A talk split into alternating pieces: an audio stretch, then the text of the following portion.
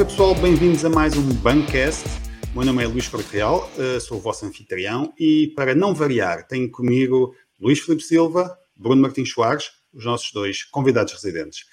Hoje temos um convidado que hum, é a primeira vez que se vai estrear no Bancast. É um autor da, da de emergência, com dois livros, eh, não é propriamente a biografia do Stan Lee e a biografia do, do Steven Spielberg, não, ele publicou na série de emergência a biografia do Álvaro Cunhal e do Júlio Fogaça, duas figuras do PCP, mas ele, além de historiador e de professor, é um fã incondicional de, de ficção científica. Uh, o pessoal aqui não viu os pósteres que tu tens aí no teu escritório, mas tu mostraste-me. Uh, e tens um póster do senhor Stanley Kubrick, e é do Stanley Kubrick que vamos falar hoje, Adelino. Bem-vindo ao Bancast. Uh, muito obrigado, Luís, Luís Bruno. Uh, é genuinamente um gosto estar, estar, estar aqui convosco. Eu sinto-me um bocadinho como aqueles adolescentes que vão para cá é? jogar Spectrum, não sei, os pais verem, beberem Coca-Cola.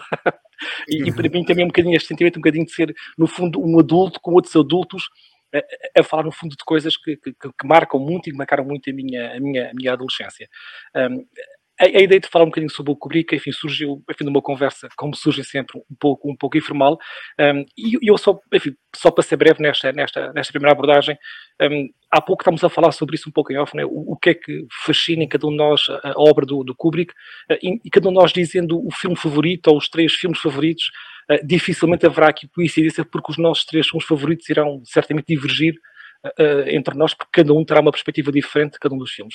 Mas há um, se calhar, que, que é capaz de reunir mais consenso, que é, que é o 2001. Uh, eu já vi o filme uh, muitas vezes e sempre que vejo o filme tenho sempre opiniões um pouco diferentes sobre o filme, mas eu acho que há aqui um, um, elemento de ligação que me liga um pouco ao, ao Kubrick e, e, ao 2001 e também um bocadinho ao, ao, ao Shining. Um, eu não sei se posso dizer isto, mas vou dizer à mesma, depois na pós-edição poderá ser retirado. Pode, eu sou... Podes dizer tudo, incluindo palavrões. Uh, eu, eu, sou, eu, sou, eu sou ateu, portanto tenho esta dificuldade de não ter uh, uma crença que vá além daquilo que é esta vida um bocadinho uh, efêmera, não é? demasiado efêmera, um, e, e, a ficção científica, os filmes de ficção científica, de fantástico, a literatura, preenche muito daquilo que é, que é esta minha dificuldade de não saber o que é que vai haver a, eh, a seguir. E quando eu penso nisso, enfim, porque é que alguns filmes do, do, do Kubrick me tocaram tanto, uh, eu às vezes penso não terá a ver com isto, com, com esta ideia do vazio a maior parte das pessoas, quando fala do Kubrick, fala como sendo um visionário, um modernista, um vanguardista, um gênio. Enfim, são todas aquelas palavras que, sendo verdade, às vezes são um bocadinho clichê. Um, e eu, se, pensasse um pouco em dois filmes, uh, ou em duas imagens em concreto, uh, são aquelas que marcam mais a relação ao, ao Kubrick, que, refletem um pouco aquilo que são as minhas angústias como, como homem. Uh, uma tem a ver com aquele primeiro momento que vocês se de lembrar, de quando um dos astronautas de 2001 uh, fica perdido no vazio, não é? Porque o Hall fez questão de, de cortar literalmente o cordão umbilical. E aquela imagem do astronauta ir rodopiando naquele universo escuro, no vazio negro, na solidão, não se vende a morte do, do, astronauta, não é? Isso me deixou muito angustiado porque ele, no fundo, ele não morre naquele momento em que, é, em que se corta o cordão, ele apenas é largado naquele vazio, no absolutamente nada. Depois há outra imagem do outro astronauta, do Bauman, que tenta ir resgatá-lo, não consegue trazer o corpo, depois volta para dentro da nave e ele depois vai matar o próprio computador. E me marcou foram, foram estes os momentos. O primeiro momento é o momento da morte, daquele vazio negro onde o astronauta vai sendo devorado lentamente, e depois é, é, é, o homem a desligar a máquina. E o que é curioso é que o homem se torna demasiado máquina, na forma como desliga ou como faz uma eutanásia à, à máquina, e depois é a própria morte do Hall, é? Eh, que é absolutamente dramática. A, a mim quase me lembra um bocadinho a morte também do, do, do Blade Runner, não é? no Tears on the Rain, aquela morte também da, da, da máquina. Eh, e, e, esse momento marcou-me, depois comecei a pensar, mas enfim, em que outros filmes é que eu encontro este tipo de, de, de sentimento, não é? Eh, um pouco da transcendência que eu não encontro na minha vida cotidiana. E lembro muito das imagens iniciais do Shining, não é? Do hotel, as montanhas, e uma vez mais aquela imensidão branca, o vazio, e aí é um vazio branco, onde tudo aquilo que se passa, não é? Um escritor que não consegue escrever, a mulher que não consegue comunicar com ele, nem consegue comunicar também com o mundo, aquele cozinheiro que no fundo está ausente do local onde devia estar, que é aquele hotel, e remeteu muito para esta imagem, ou seja, uma parte que é o vazio, o vazio negro, outra parte o vazio branco, e, e acho que o Kubrick me tem dado isso nas suas obras, quando eu vou vendo, vou sempre vendo de formas diferentes, que é, no fundo ele não explica nada sobre aquilo que quer com cada um dos filmes, mas deixa que cada um de nós possa explicar uh, uh, aquilo que nós interpretamos. E, e, é isso que me fascina. É, é os filmes do Kubrick e a própria obra do Kubrick acolher todas as explicações que nós queremos uh, ter. Ah, tu, tu, acabas de dizer. Desculpa, Bruno. interromper-te. é, é, também um dos meus cineastas favoritos, sem dúvida, um tipo genial. Tem tem uh, um, filmes diferentes, não é? tem filmes que são mais, uh, mais mainstream, tem filmes que são mais Kubrick e não podem ser mais nada, não é? senão Kubrick. Mas de facto há uma coisa, especialmente nestas, nestas, nas, nas obras mais posteriores, no 2001, no, no, no Shining, no, no Full Metal Jacket, etc. Há, há, uma, há uma qualidade do Kubrick uh, que, é, que é de facto uma, um, uma visão divina qualquer, não é? Ele, ele, ele parece estar sempre numa frieza, num, num, numa, numa distância relativamente àquilo que está a fazer. Tem aqueles planos que são absolutamente geniais, que são, toda a gente vê um plano, um plano de, grande com, com, com a profundidade, com aquela específica do, do Kubrick e sabe isto é Kubrick, não pode ser mais nada, não é? Ou se não é Kubrick, é alguém imitar o Kubrick.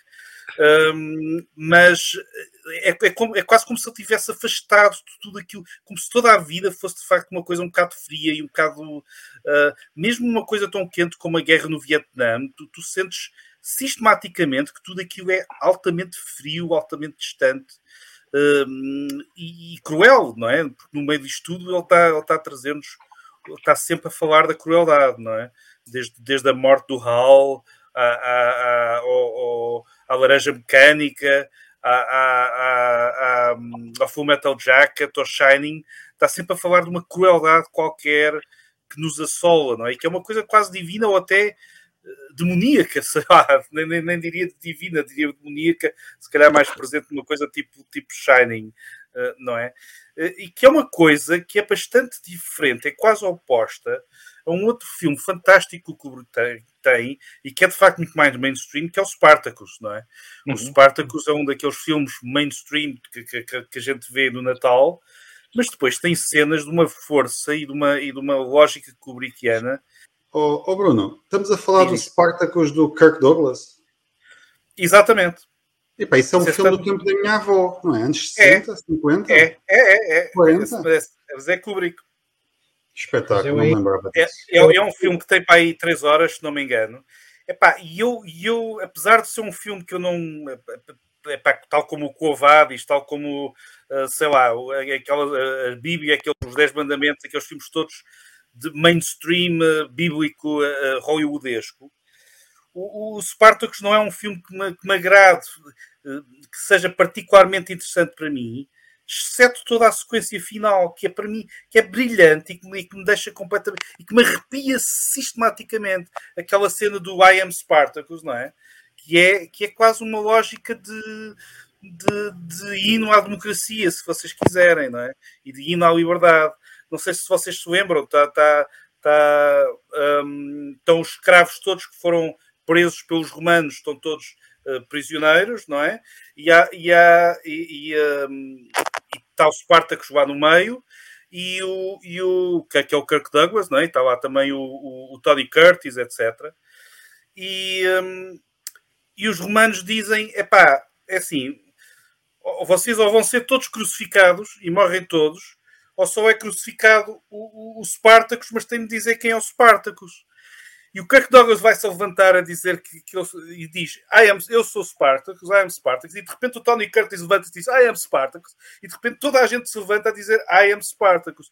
E toda essa sequência final, toda essa lógica uh, uh, de sacrifício, mas de um sacrifício uh, profundíssimo, não é? Porque, é? porque é uma lógica tipo: os ideais deste tipo são mais importantes que a própria vida.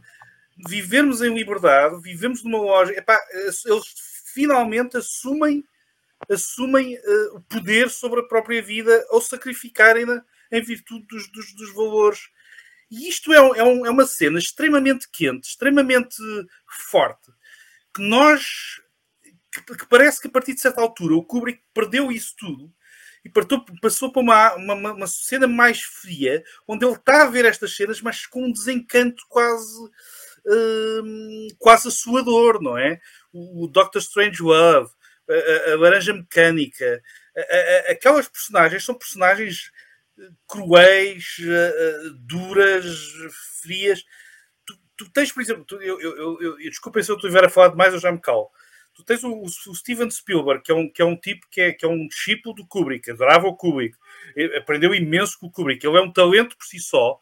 E o, e o, e o, Spielberg é quase o oposto do Kubrick porque os filmes do Spielberg são todos extremamente quentes, extremamente íntimos.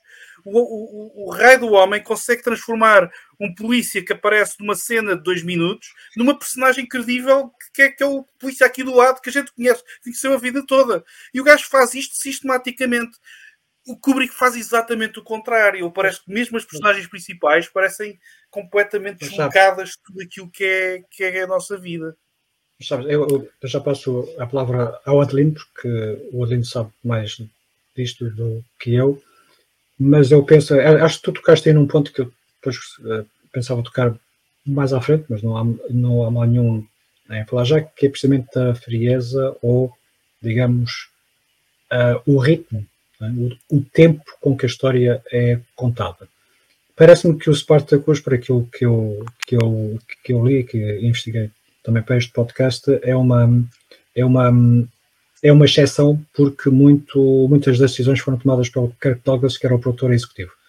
E o próprio, penso que o próprio Kubrick eh, ressentiu-se um bocado de estar ali maniatado pelas decisões eh, e, artísticas. Tens outra figura importante que é, que é o, o, o, o Trumbo, não é? Que é o, que é o Trumbo, que é o, que é o que é o argumentista. Foi o argumentista, pois, exatamente. Exatamente, sim, sim. aquele filme fabuloso de há pouco tempo com, com, com o Brian, Car Brian Cranston, uh, a, fazer, a fazer Trumbo, que, que também explica ali o, o, o Spartacus. Eu, a, a, a, meu ver, muito, muito rapidamente, e depois isto também era um mote para, uma, pronto, para fazer a, a pergunta sobre o que é que o, o Adlin acha, para, para mim o Kubrick divide-se em dois uh, divide-se enquanto, enquanto, enquanto cenógrafo, acho para ele é um gênio em termos da técnica, em termos de explorar os limites do que é possível filmar e de como é possível filmar e, e aliás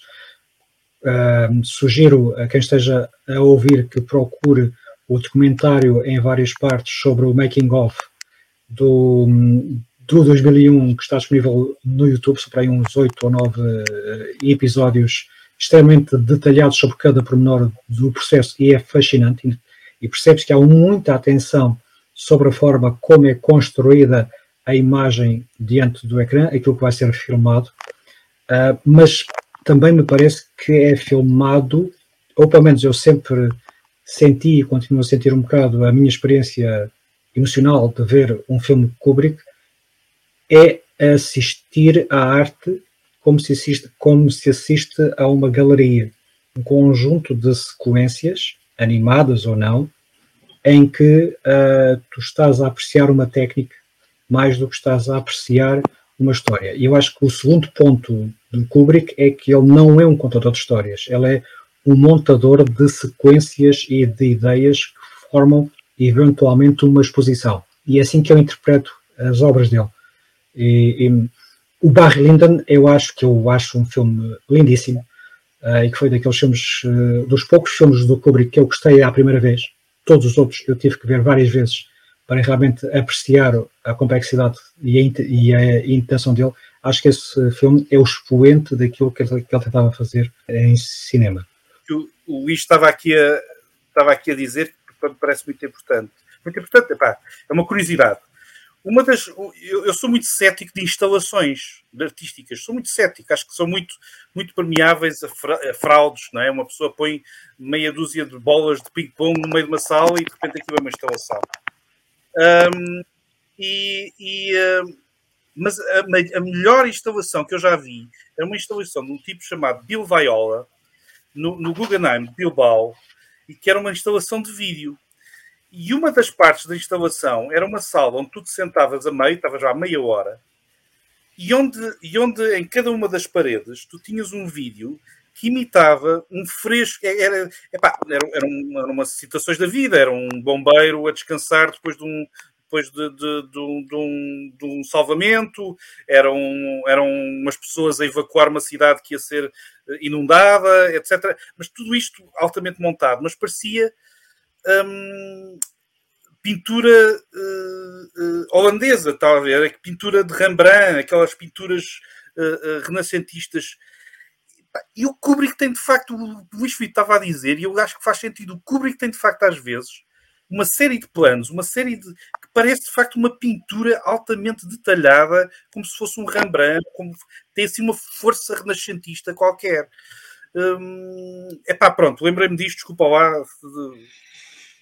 já foi demais.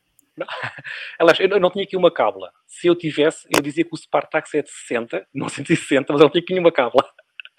E, e, e diz a, a, a, obra que a versão original tinha 198 minutos.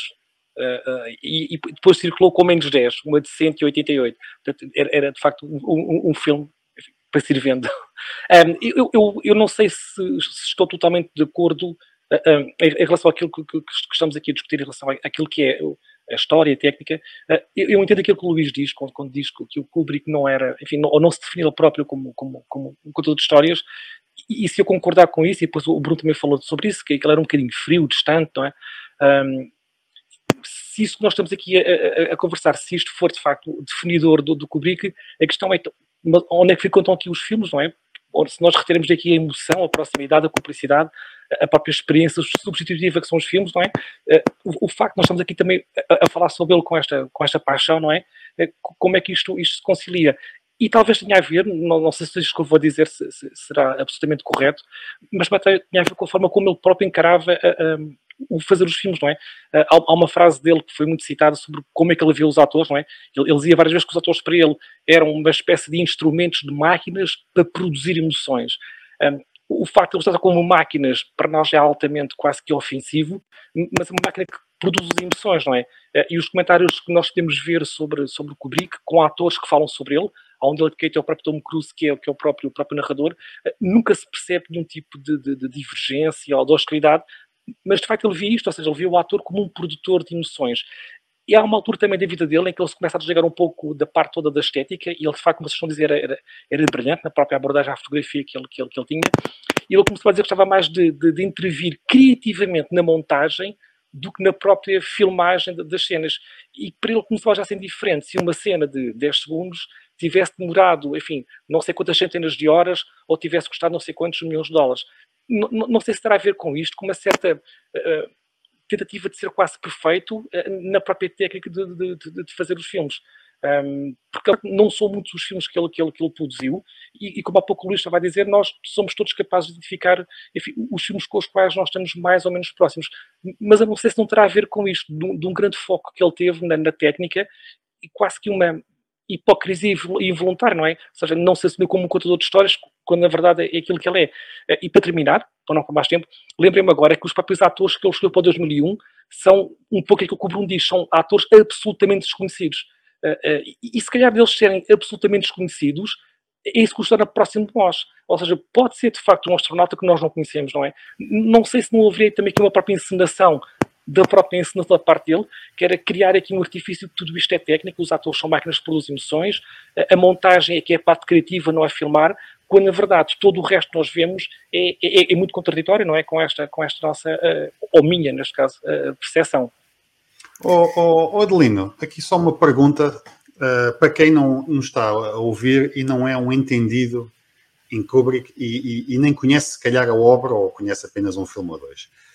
Diz-me uma lista de meia dúzia de filmes dele, pá, do que tu gostas mais, uh, e se calhar vais gostar de todos, o teu top se calhar são seis ou sete ou dez, mas faz-me uma lista de seis, sete, oito filmes do que tu gostas mais, uh, até o que gostas menos, e o que gostas menos provavelmente é um filme que tu gostas muito na mesma, e depois fala só um bocadinho de cada. O que é que o Kubrick fez nesse filme? O que é que ele quis contar?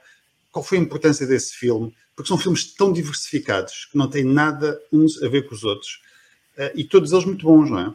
Exatamente. Aliás, eu, eu vou dizer, mas eu acho que foram, não sei se foram 16, 17 filmes, eu creio que foram 16 que ele fez na vida dele. Eu, eu, posso fazer uma listagem com uma cábula uh, muito breve. o primeiro é de 49, chama-se, enfim, são filmes que, são pouco conhecidos, alguns deles ele, próprio não se revê neles. um de 49, um de 51, 53, Uh, depois, os filmes que são mais próximos de nós, o Fear and the Desire de 53, depois o Killer's Kiss, mais próximo de nós, o Killing, de facto, o Killing que é 56 já é um filme que as pessoas começam já a reconhecer e, e a própria crítica também. O Pets of Glory, esse sim, já, já, já se começa a perceber quem é que é o Kubrick. Há o Spartacus, de que há pouco falou, falou, falou Bruno, e depois entramos que era aqueles filmes que são mais próximos uh, cronologicamente de nós. Uh, o Lolita, de 62, uh, o, o Doctor Strange Love, de 63, de plena Guerra Fria, que é um dos meus filmes favoritos dele. depois o de 68, o Space, o Space Odyssey, que é, que é, que é um filme absolutamente extraordinário, de 68. Depois de 61, o filme de que o Bruno também já falou, A Laranja Mecânica. 61 é um bom ano, é, é o ano do meu nascimento. Uhum. 75 o Barry Lyndon, depois o de 80 o Shining, 87 eh, o Full Metal Jacket e 89 o de olhos bem fechados com, com o Tom Cruise e a Nicole Kidman. Eu diria que se eu, se eu tivesse que escolher os filmes que, que, que, eu, que eu gosto, pelos quais eu me apaixonei, o 2001 de facto é, é, é, o filme que me apaixona permanentemente. Eu acho que só há um filme em mim que tem um efeito semelhante ao 2001, uh, eh, que é o Interstellar, em que eu, quando estou permanentemente a rever o filme ou a ler até o livro que foi feito sobre o filme, vejo sempre coisas diferentes, eh, o que é, extraordinário. Portanto, o 2001, sem dúvida, é um grande filme. gosto muito também do Shining, uh, porque o Shining permite que nós possamos dizer tudo aquilo que nós quisermos. O Shining, o facto de se passar naquele cenário gélido, me remete muito para outro filme muito bom, The Thing, não é? E, e, o que eu gosto nos filmes de horror, de fantasia, e sobretudo nos filmes sci-fi, são os filmes que têm a coragem de não mostrar o outro não há necessidade de o realista. Eh, as pessoas acham muito que o Monólito de 2001 não é aquela figura geométrica perfeita negra eh, que representa a outra transcendência. E nós só sabemos que o Monólito não é eh, produzido por seres humanos, que é realista, porque ele é perfeito. Portanto, se ele é perfeito, não, não fomos nós que o produzimos. Um pouco também como a Esfera, um filme com o Dusty Hoffman que se passa debaixo do oceano. E sim, é um filme de ficção científica que se passa no fundo do oceano. E também a Esfera, nós só sabemos que ela também é realista porque ela também é perfeita. E, e acho que estes pequenos detalhes é que transformam os filmes uh, uh, atrativos e geniais, porque permite que cada um de nós possa ver coisas diferentes. A Laranja Mecânica é um filme que me interessa por ser um filme que retrata de forma muito próxima a, a, violência, uma violência que é urbana, que é cultural, e depois toda a circunstância da própria regeneração daquela personagem, não é? Que é forçado a ver uma série de, de imagens para ele próprio se tornar um cidadão aceito por todos os outros, não é? Um, há, há, também muito esta ideia da, da, pessoa que é excluída da, da sociedade que é perfeita e o contrassenso, não é? Que, que a música, uh, enfim, clássica, não é? Que aqui é deturpada e é usada num sentido pejorativo. A mim remete um bocadinho também para, para, para o próprio Wagner, não é? Que foi transformado num, num proto-fascista, num proto-nazi, antes de ele saber o que, é que eram nazis, não é? por facto ter sido um pouco, enfim, o autor da banda sonora a posteriori do, do, da ascensão do terror poder. Há aqui esta, esta, esta, este eto grotesco da, da, violência física, da violação, eh, da arte que está muito presente, uh, presente a arte e também a própria música. E Laranja Mecânica retrata muito uma certa sociedade. E eu acho que nós esquecemos de que ano é que é o filme. Eu acho que nós imaginamos que o filme pode ser um filme contemporâneo. Nós somos capazes de identificar uma série de elementos de violência urbana perfeitamente uh, razoáveis como sendo contemporâneos. Enfim, o Shining, o 2001, por aquilo que são, não é? são filmes de facto extraordinários. Há outros filmes, enfim, que eu não sou um especial apreciador, embora reconheçam filmes de uma grande qualidade. o filme Metal Jacket, por exemplo, que tem uma sequência gigantesca que demora imenso tempo, quando os soldados vão sendo filmados e é um plano único. Ele, do ponto de vista técnico, também foi, foi, foi um, um, um, um criador daquilo que até então se julgava que era, que era impraticável. Um, aliás, lembrei-me agora com o próprio 2001, quando tem aquela cena absolutamente genial que o astronauta vai a correr numa linha reta, naquele, naquele movimento contínuo, não é? Que é, no fundo é aquilo que é contínuo no próprio uh, contínuo do espaço. Ele teve mesmo de produzir um imenso tambor para, para tentar reproduzir aquela força centrífuga. Ou seja, é, aquela qualidade técnica dos filmes dele, ao mesmo tempo permite que nós encontremos aqui uh, algum tipo de, de, de ligações. Há filmes como o Lolita que a mim não me despertam um especial interesse, eh, mas eu digo Laranja Mecânica, o Shining, eh, o 2001 e este último que eu deixei para o fim, eh, o Dr. Strangelove, é um filme extraordinário. Ehm, enfim, para quem não viu o filme, estando nós agora aqui à beira de qualquer coisa nova, não é? Esta iminência de haver um conflito que possa ser mais do que o conflito entre, entre um país que invade o outro, e fala-se muito sobre o espectro de, de, de, uma guerra nuclear ou do uso de armas nucleares. Eu acho que as pessoas não sabem bem do que é que estão a falar quando falam, quando falam sobre isso. E valia a pena ver muitos filmes dos anos 80, que são filmes verdadeiramente assustadores, que retratam muito aquilo que era um medo coletivo. E, e eu sou desse tempo em que nós vivíamos com medo de que alguma coisa pudesse acontecer, que houvesse um louco qualquer que carregasse o botão vermelho. Uh, o Dr. Strangelove retrata muito isso, não é? É uma sátira uh, absolutamente louca. Há uma imagem genial em que há uma cena de luta na, na, na, sala de guerra do Pentágono e, alguém diz aqui não se pode lutar, que isto é uma sala de guerra, não é? e, e, todo o filme é, é, enfim, uma sátira gigantesca e ele retira uma vez mais coisas extraordinárias dos autores, dos atores, coisas que nós pensaríamos que eram impensáveis que fossem feitas, eles fazem.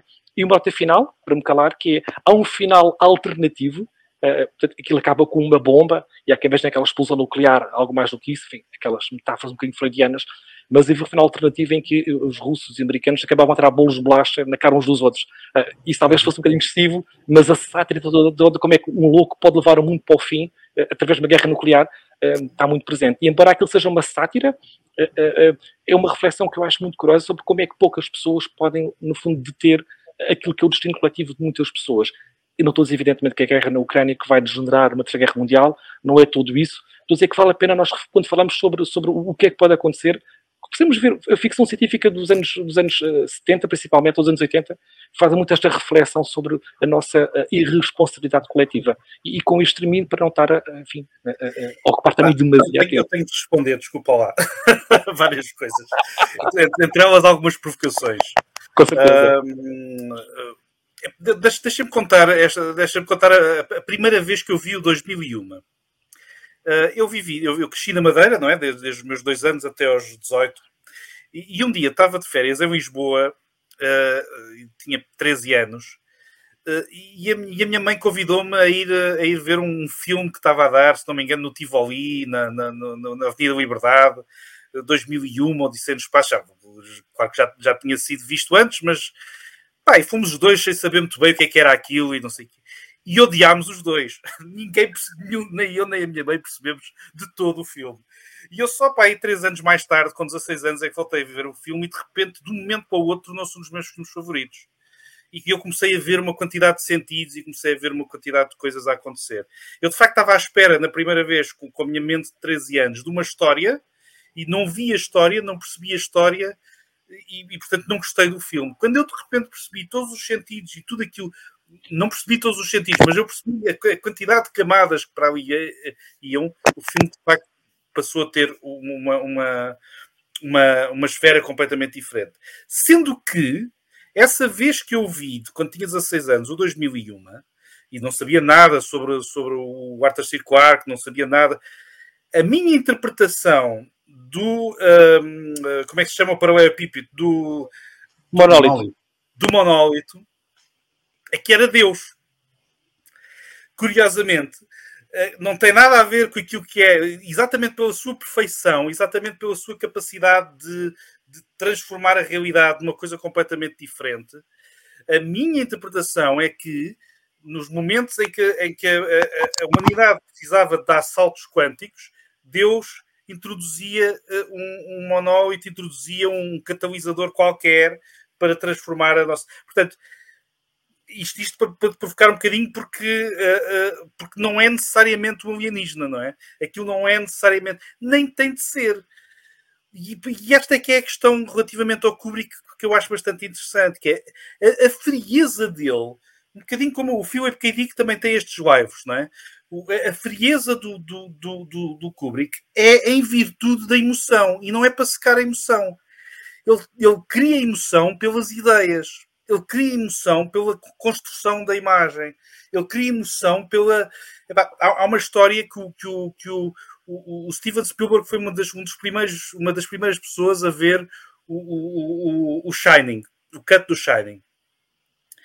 E, e, envia uma mensagem ao, envia uma mensagem ao Kubrick a dizer epá, o Jack Nicholson está completamente over the top. E o, e o Kubrick respondeu muito liminarmente: não, não está. porque isto era o Kubrick, a construção da, da, da, da, da persona nos atores, a construção da está tudo na ideia e na, na construção propriamente dita. Aí é que está a emoção, e de facto tem emoções bastante fortes. Porque, porque quando nós vemos uma cena que parece uma coisa eh, estéril, que é o, o, o, o astronauta a desligar o computador e a, e a, e a dizer What are you doing, Dan? What, uh, stop, Dan. e isto é altamente comovente, apesar de ser estéril. Até não há, quase, basicamente, quase não há, há um silêncio quase sepulcral por trás. Uh, da mesma forma como ele entra pela nave dentro em silêncio, não é? Na, na explosão. Há, todo, há toda uma série de construções e no Shining a mesma coisa. No Shining a mesma coisa. Aparece, acontece uma série de coisas. Há, há uma cena que é, que, é, que é quando o Jack Nicholson está a conversar com o filho eh, e é, e é arrepiante e em silêncio. E aquilo que é arrepiante é todo o subentendido. É tudo aquilo que não, tu não tens calor nenhuma na imagem, tu não tens calor nenhum, tu tens um, tens um plano fixo tu não tens ninguém com, com, com grandes planos e expressões de XPTO, não, um plano fixo, uma, uma cara quase impassível. Só tens, só tens grandes planos, às vezes, do puto, mas é assim, tipo do puto, completamente sem saber o que é que é de fazer, não é? Que é um bocadinho nossa, o nosso papel, não é? Nós estamos a ver aquilo e o que diabo é isto? Mas... E essa construção, esse, esse desenho que o Kubrick fazia na, na, nos, seus, nos seus filmes, especialmente a partir do 2001, são, são desenhos hum, frios, mas altamente emocionais, especialmente para o espectador. Tu tens a, a sensação que eu fico é o, o Kubrick não está a sentir nada, para nós sentimos tudo. O Kubrick está a transmitir-nos simplesmente tal, toma lá. E agora. Já, agora eu, eu, eu acho que o prazer, o prazer que ele tentava, o prazer que ele tentava criar era um prazer estético e era um prazer mediado pela percepção intelectual. Não era só estético, era intelectual também, percebes? Porque há exato, uma razão exato. muito clara para, para, para a construção da ima daquela imagem. Certo, certo, mas, eh, mas não é pronto, não é o modo normal. Há aqui uma questão também de expectativas. Né? Tu tens um público que está, digamos, alimentado num circuito comercial a um certo tipo e a um certo padrão de narrativa, e acho que principalmente de ritmo, nem é nos diálogos, nem é nas interpretações. Ainda há pouco estive a rever num documentário partes do Eyes White Shot, pessoalmente não, não gostei do filme, um, por vários motivos, mas um deles muito relacionado com a premissa da história, que depois acho que se, se frustra a si mesma por se apresentar eventualmente como uma potencial fantasia, e nota-se que se nós tivermos um padrão, portanto, naquela discussão do casal, que é se calhar dos temas mais, eh, digamos, terra a terra que tu podes encontrar nos filmes do Kubrick, que é uma situação de um casal a discutir, não há qualquer emoção, não há levantar da voz não há o contrapor, o interromper, aquilo que tu encontrarias né, numa interação normal entre dois seres humanos, que ainda por cima estão casados. Né? E isso penso que apresenta um, digamos, uma, uma baseline, um, um, uma linha de comparação à forma de contar que o Kubrick adotou como sendo, uh, digamos, um apuramento de um estilo ao longo dos anos. Isso e os planos longos os planos longos com, sem movimento de câmara, a maior parte deles, ou uma, ou uma boa parte deles, que também não contribui para uma visão, ou seja, enquanto narrador, ele é o mais distanciado possível. A câmara que não, não se. Luís, deixa-me dizer que esses planos, ele, o Kubrick, claramente foi copiar o, o nosso realizador do Porto.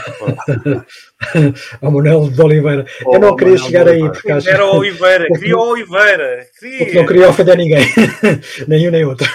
Não sei se eles gostariam um, do outro. Pronto, mas, mas há aqui, é, sem dúvida, que é, uma, que é uma intenção estética, sem dúvida que há aqui uma mediação in, in, intelectual, um, mas nem sempre ajuda a passar, penso eu, a mensagem, principalmente para um público que está habituado a outros modos uh, narrativos. Eu não estou a dizer que isso uh, subtrai à, um, à, à, gen, à, gen, à, genialidade, porque havia uma intenção muito específica e ele queria marcar a, a diferença assim, ainda bem que o fez, e é, e é, e é por isso que contribuiu um, significativamente para o cinema como, como um todo mas depois ele, em termos de receptividade dos filmes, ele, depois ele teve um bocado a consequência imediata disso, Isto são obras que só com o tempo, com o revisionar, com o, o apurar do gosto e, eventualmente, com o próprio crescimento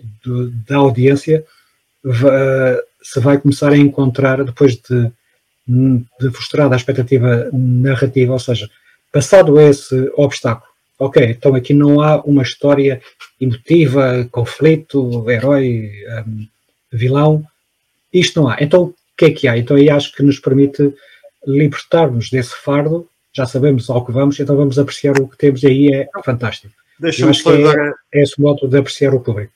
Vocês falaram sobre a vossa, o impacto que o filme teve, não é? Uh, do, o Odisseia no Espaço.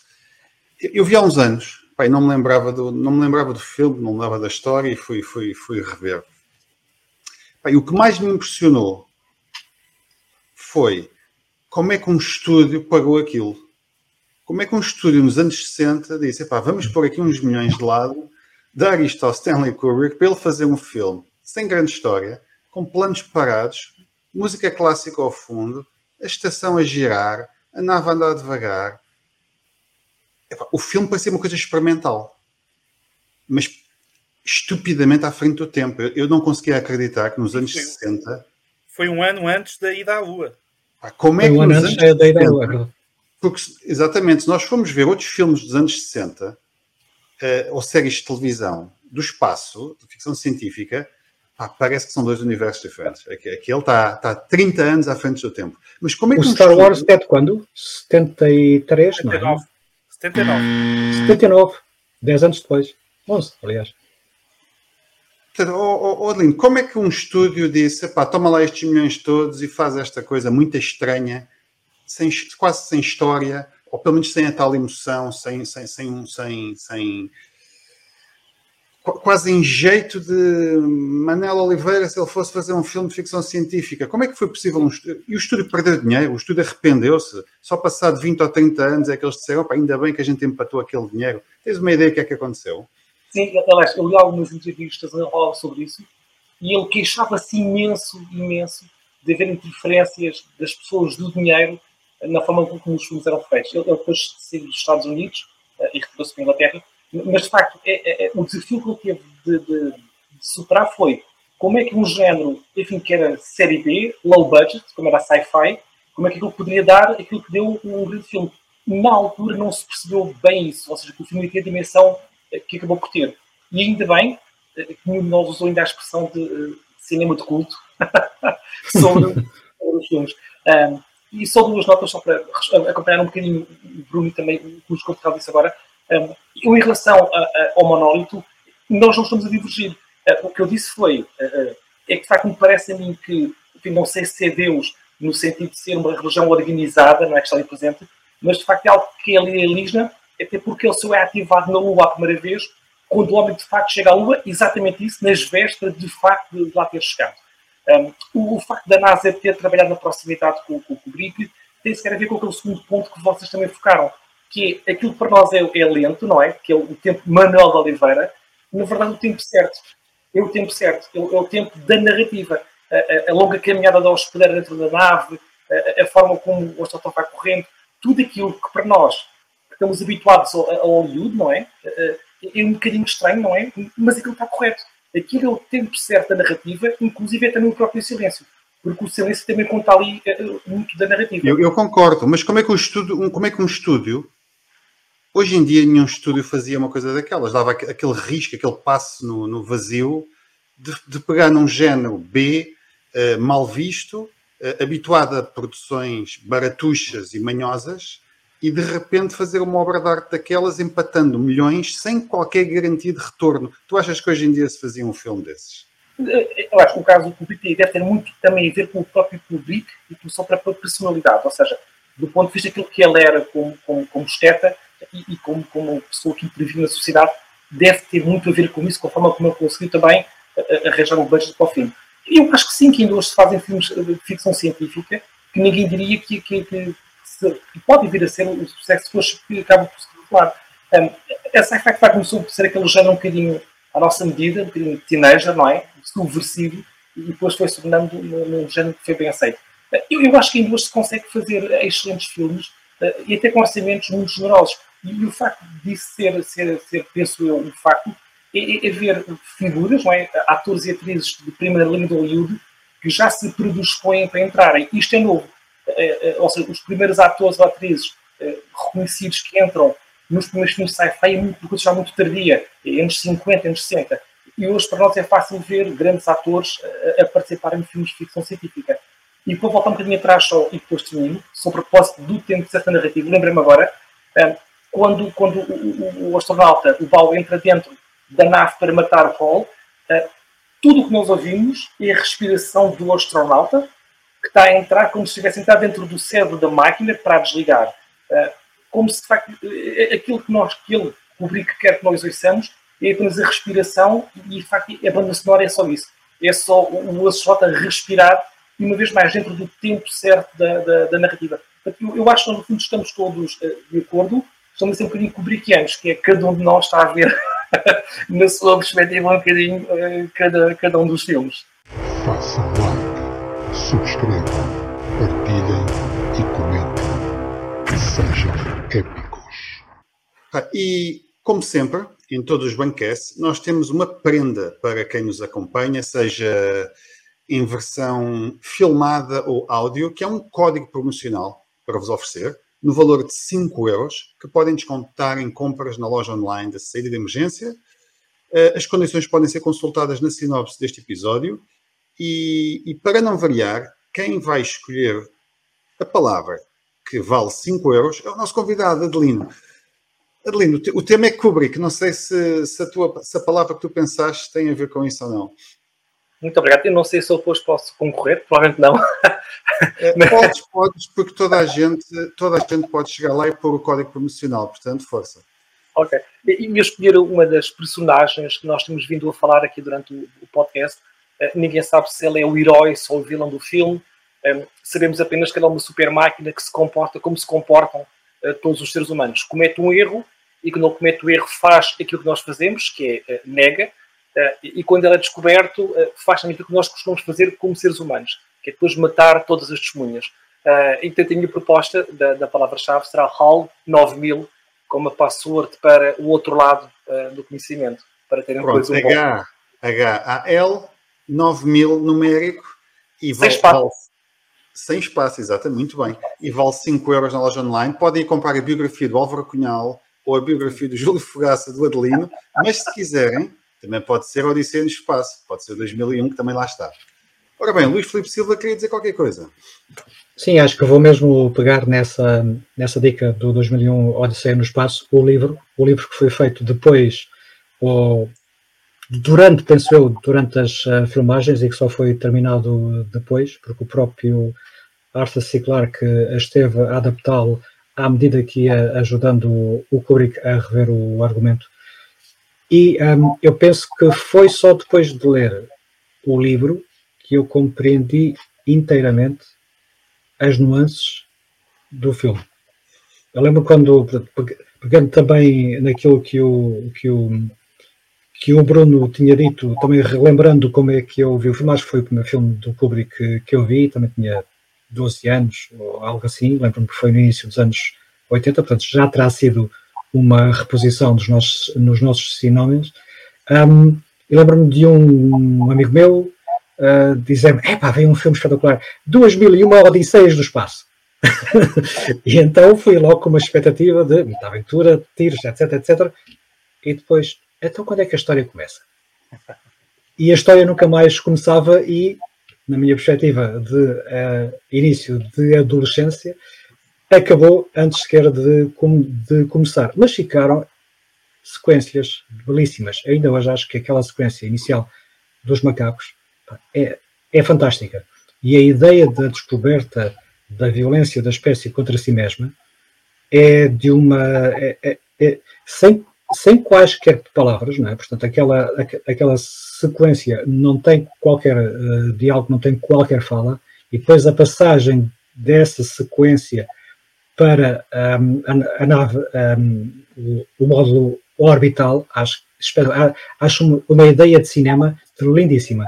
Tal como é a sequência do desativar o AL, tal como é a sequência da, de percorrer o interior do habitáculo da nave com, com, com aquele artifício técnico que à primeira tu não pensa, tu não percebes logo e tens que pensar, mas como é que eles fizeram isto? Não, mas se, se a gravidade está ali, então é o espaço todo que está a movimentar e não é, é, é a pessoa. E, e, acho que esse descobrir também da técnica, particularmente no finais, em finais dos anos 60, é um prazer adicional ou é em terceiro grau de alguém que, está, que, que esteja minimamente atento ao filme.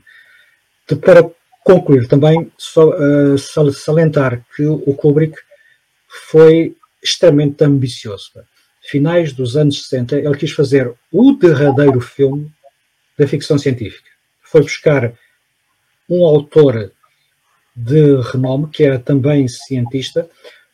Penso que o final, aquele misticismo final, é muito Arthur C. Clarke. O Arthur C. Clarke era uh, um assumido místico e os seus livros têm bastante de uh, relação entre o, o divino e o humano, só para não esquecermos, foi ele o autor de um conto chamado Os Nove Mil Milhões de Nomes de, de Deus, em que, um, em que uh, penso que é numa, numa ai, num, num convento num mosteiro, há um conjunto de estudiosos uh, religiosos que estão a compilar todos os nomes uh, da divindade um, que a, a, espécie hum, humana lhe deu ao longo dos séculos e quando terminam as, as estrelas começam a morrer porque este era o fim derradeiro da, da humanidade. Portanto, isto não é um conto de ficção científica, isto é um conto místico. E o, e o 2001, a transcendência para a próxima etapa da, da, da humanidade é de facto um filme que depois de se mostrar como um filme racional, né, passa para esta componente não de, de, de não racional. Mas todo o filme está. Até, vi uma sequência que é aquela sequência completamente psicadélica, quase no fim do, do, do filme, uh, que, que, não, não sei se te lembras, epá, que aquilo ainda são para aí 9 ou 10 minutos. Sim, sim, sim. Quando, quando o Dan entra no, no monóide, não é? A passagem, pelo, a transição pelo hiperespaço, sim. Adelino. Uh, era também esse, ia também só dar esse, essa chega, é, é, aquela corrida cósmica final, não é? Que parece uma trip alucinada, não é? Em que tudo se passa dentro do, do, do olho do Bob e depois termina com aquela imagem, enfim, que é muito, ainda hoje muito discutida, não é? Que é aquele feto astral que surge, não é? E há quem tenha visto até nesse feto um bocadinho uh, o homem novo, não é? Uma coisa um bocadinho filosófica, não é? A moda de Nietzsche, não é? Uh, uh, isto num, num, filme que tem tanto Strauss pelo meio, uh, e voltamos a narrativa, dentro da narrativa, soa, soa muitíssimo bem. Embora, como disse o Luís, não é fácil perceber o filme, porque são no fundo três narrativas, não é? Depois, supostamente, são encerradas com esta viagem alucinada, com o olho do astronauta e depois com aquele feto astral, uma vez mais com o monólito, que se volta a manifestar pela, pela última vez. E eu acrescentava, eu, e eu, eu deixava só o último ponto, que é sobre a cena imediatamente antes da final, que é quando ele está supostamente naquele simulacro. Né? Naquele simulacro que a espécie alienígena avançada, o, o monólito na prática é uma espécie de, uh, de sinal de alarme. Quem, quem toca no monólito, o monólito foi enterrado, segundo o Clark, segundo o livro, também depois o próprio livro uh, foi baseado num conto anterior dele, em que não era um monólito, era uma pirâmide, se eu não estou em erro, uh, que está enterrada na Lua e que é um sinal de alarme para uh, uma outra espécie perceber que no nosso sistema solar, pelo menos na Terra, aquela, aquela, houve o desenvolvimento de uma espécie tão inteligente que conseguiu encontrar uma forma de sair da superfície, atravessar o espaço, chegar à Lua, descobri-lo, desenterrá-lo e tocar-lhe. E, portanto, lança aquele apito que nós ouvimos quando, quando uh, os cientistas tocam pela primeira vez no, no, no monolito na Lua, aquele bip ensurdecedor é o monolito a avisar a tal espécie de que há inteligência neste sistema solar. Este é basicamente o conceito que transparece no livro e no conto e que não se percebe bem, penso eu, pelo menos numa, no primeiro visionamento no, no, no, no, filme. Mas no final uh, há uma sequência em que, o, agora não me lembro do nome do personagem, uh, o Frank, se eu não estou em erro, um, é uh, mantido vivo até, até envelhecer e até morrer naquele espaço construído, naquele simulacro de algo que ele, que ele conhece, naquele quarto, naquela casa, do qual ele não sai e que se depreende que há de estar a algures no outro universo, ou noutra parte do universo, ou num habitat qualquer dos, dos alienígenas.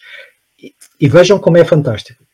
Um espaço clássico, uma casa normal, uma refeição humana, né? ele está a comer com prato à mesa com talheres, é transformado pelo poder da narrativa e da sequência de tudo aquilo que veio antes em algo extremamente um, estranho, bizarro. Aquilo não cabe, aquilo não se enquadra na, no que foi dito e, portanto, a, o poder de transformação da narrativa até esse, até esse ponto faz com que algo que é familiar nos nossos dias seja, na prática, eventualmente um produto de uma inteligência avançada. E eu acho que aqui está um dos pormenores fantásticos da ficção científica quando é bem feita.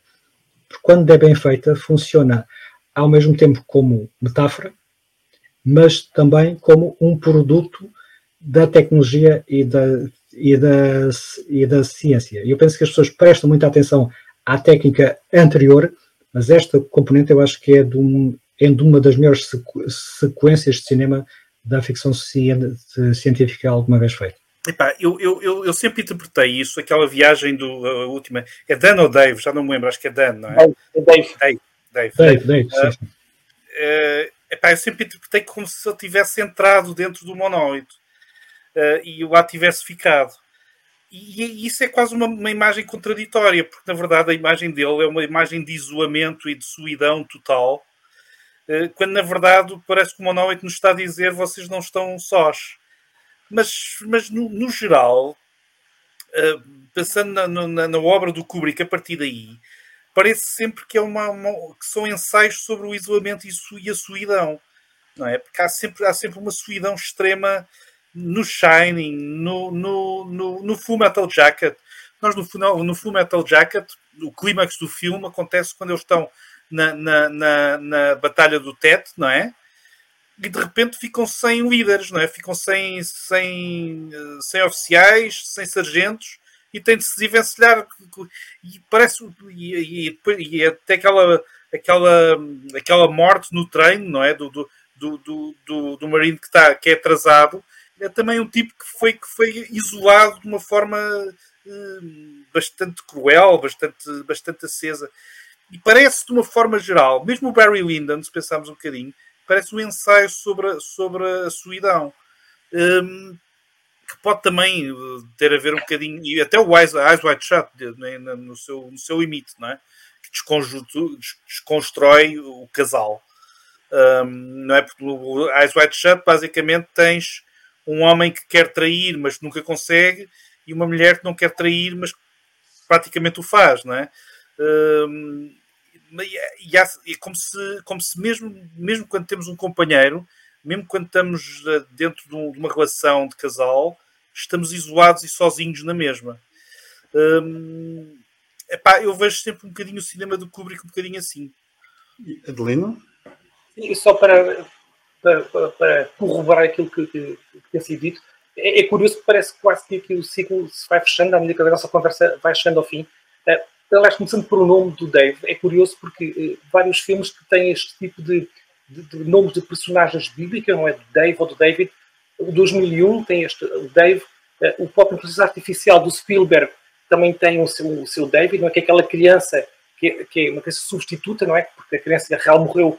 Ela é uma máquina que é capaz de amar, de ter memórias de separação, etc. E lembro também do próprio David, eh, o mais célebre todos, não é? do Prometheus, não é? do, do, do, do Ellen, em que também ele é, é, é, é a própria criação de Deus, não é? embora seja um Deus humano, ele próprio vai se transformar depois uh, num deus. Os próprios números dos personagens uh, são muito curiosos. E só para terminar, há aqui alguns, alguns dados. me parece, pelo menos na minha cabeça, que se fecham. É, aquilo que disse o Luís sobre é, o, sentimento de possibilidade, ou seja, o monólito, quando é tocado por seres humanos, é, ativa um alarme, significa que nós chegamos lá, que chegamos à Lua, e a sci-fi tem isto, não é? Que é, no fundo, criar barreiras, criar fronteiras para que nós os possamos ultrapassar, é capaz de ser um bocadinho este sentimento de possibilidade de, que falou o Luís, não é? Ou seja, nós fomos capazes de, de, com a tecnologia chegar lá. A mim lembra muito também os jogos Melee, não é? Quando ele pega no HUL e no, no Júlio Verne, nós olhamos para as estrelas, como sempre olhamos. Eh, o que diferencia agora é que nós temos tecnologia para sair daqui, para lá chegar, e remete muito para essa ideia que eu tenho também da ficção científica, como, como este sentimento de possibilidade de chegarmos lá fora. O quarto do Bauman, é curioso que o Bruno disse, a mim lembrou-me também, e isto por ser uma de fantástico, cada um vê aquilo que, que são as suas referências, lembram muito também as referências, havia um quarto, enfim, da, da, da tipicamente francês, ele levou um bocadinho para o quadro cênico do próprio Barry Lyndon, não é? Aquele quadro todo clássico, não é? Poderia ser, eventualmente, até um quadro do próprio filme. E, por fim, esta ideia da transcendência, não é? Que eu acho também muito de, de ficção, que, o, que, o Bruno falou sobre este segmento de vazio. Eu há pouco comecei por dizer isso, para mim, sinto isto que o Bruno também agora partilhou, não é? Para mim é isto, é, é, é o vazio, a solidão, um vazio negro um vazio branco, que é muito característico do, do, do Kubrick. E, e pronto, com isto termino, senão eu nem sou capaz de não, de não ter um fim uh, uh, para que eu gostaria de partilhar convosco. Pelo peso que o tema Odisseia no Espaço teve neste podcast, pode-se dizer que realmente é o grande filme do Kubrick, não é? E um dos grandes filmes do cinema, sem dúvida nenhuma. Eu acho que ele teve filmes muito bons. É? Tu, tu, tens, tu vês o Shining, vês o, mas, mas, mas para, para mim, especificamente, o Odisseia no Espaço é, é o melhor.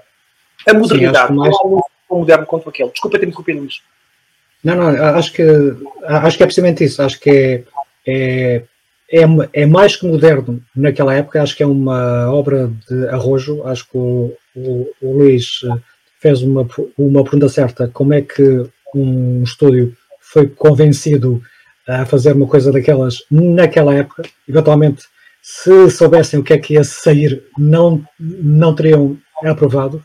E tenho dúvidas, tenho dúvidas que hoje em dia, mesmo com Netflix, mesmo com cinema independente, se conseguisse uh, fazer uma obra com aquela pureza em termos de in, intenção estética.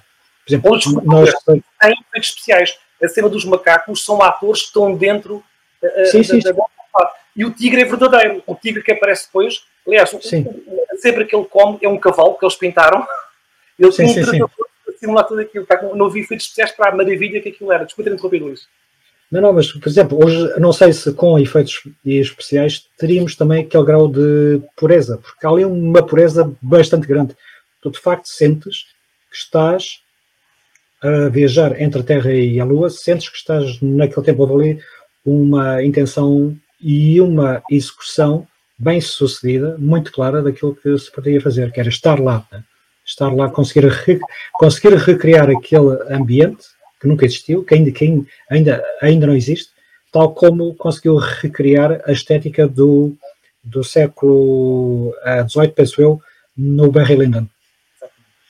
Olha, e nós para terminarmos, uh, aqui o, o, João Gonçalves, que é o nosso, o nosso produtor, que está no back-office, ele tem aqui uma pergunta provocadora para o Adelino. O Adelino há pouco dizia que gostava muito do Interstellar, que é um filme também tremendo, bastante mais recente do que, do que o, o Odisseia no Espaço, mas Interstellar versus Odisseia no Espaço. Adelino, tu conseguias escolher um, um vencedor? Sim, consigo e tenho, tenho um argumento muito bom. Então. Eu, eu, 2001 é um filme genial, mas o Interstellar tem um momento que, que, eu, que me faz optar por ele, que é o chamado Stay Moment, não é? Quando o Cooper se separa da Murph, da filha dele, ainda adolescente, não é?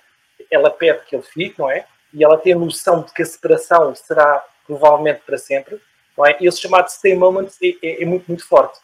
Como eu tenho uma filha com 17 anos, eh, acabaste de fazer, é o melhor argumento que eu tenho, não é? Se um dia eu tivesse que ir rumo ao desconhecido, não é? mesmo que tivesse que ir contra uh, uh, o Rage Against the Day of the Night, não é? Ou ouvir o Dylan Thomas, não é? Como o poema de fundo. o, o, que é que eu faria, não é? Se eu iria um rumo à Noite Negra, não é?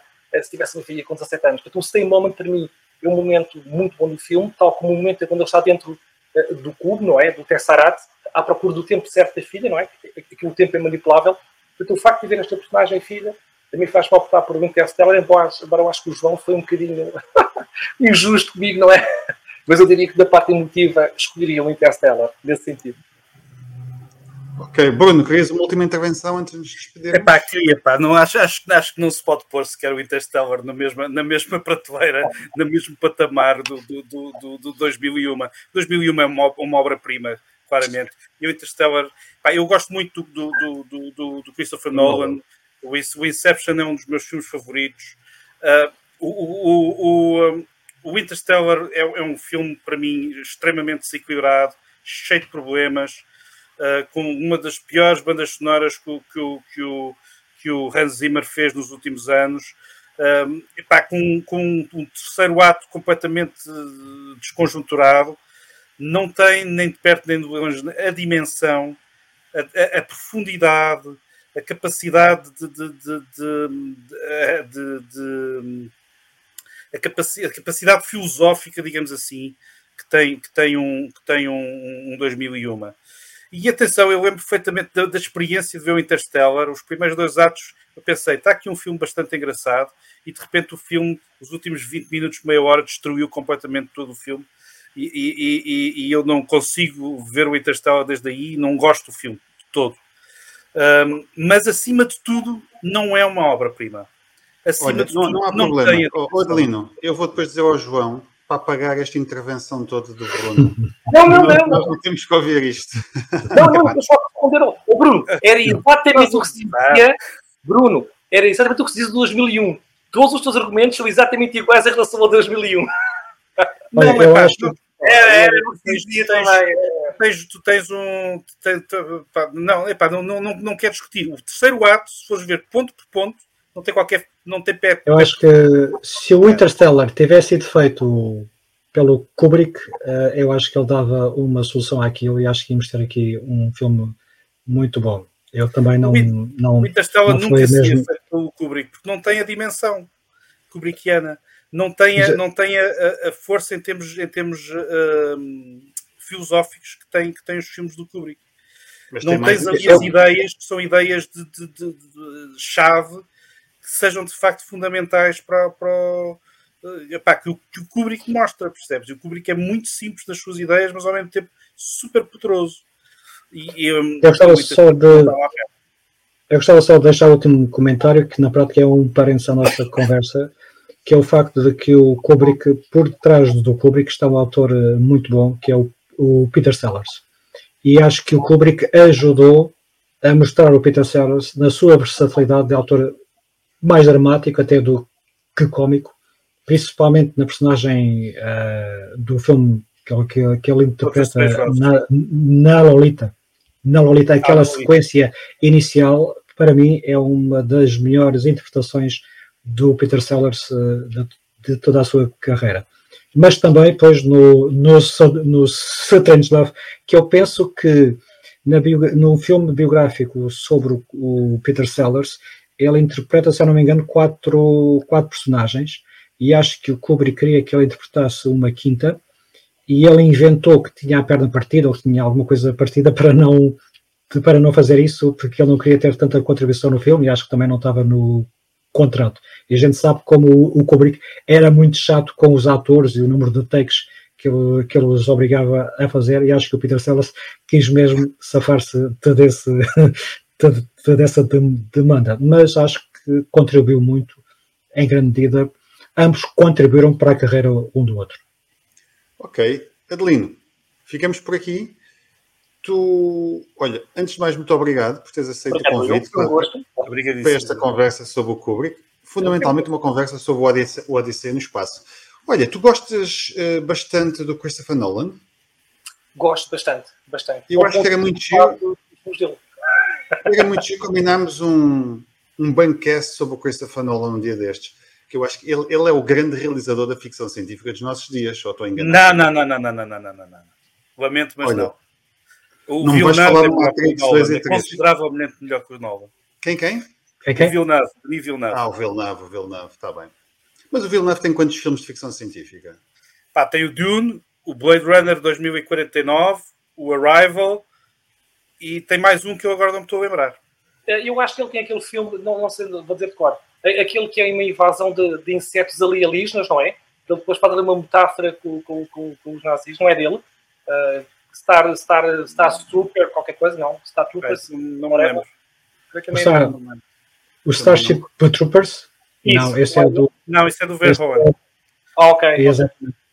O, talvez um dos grandes realizadores dos anos 80. Né?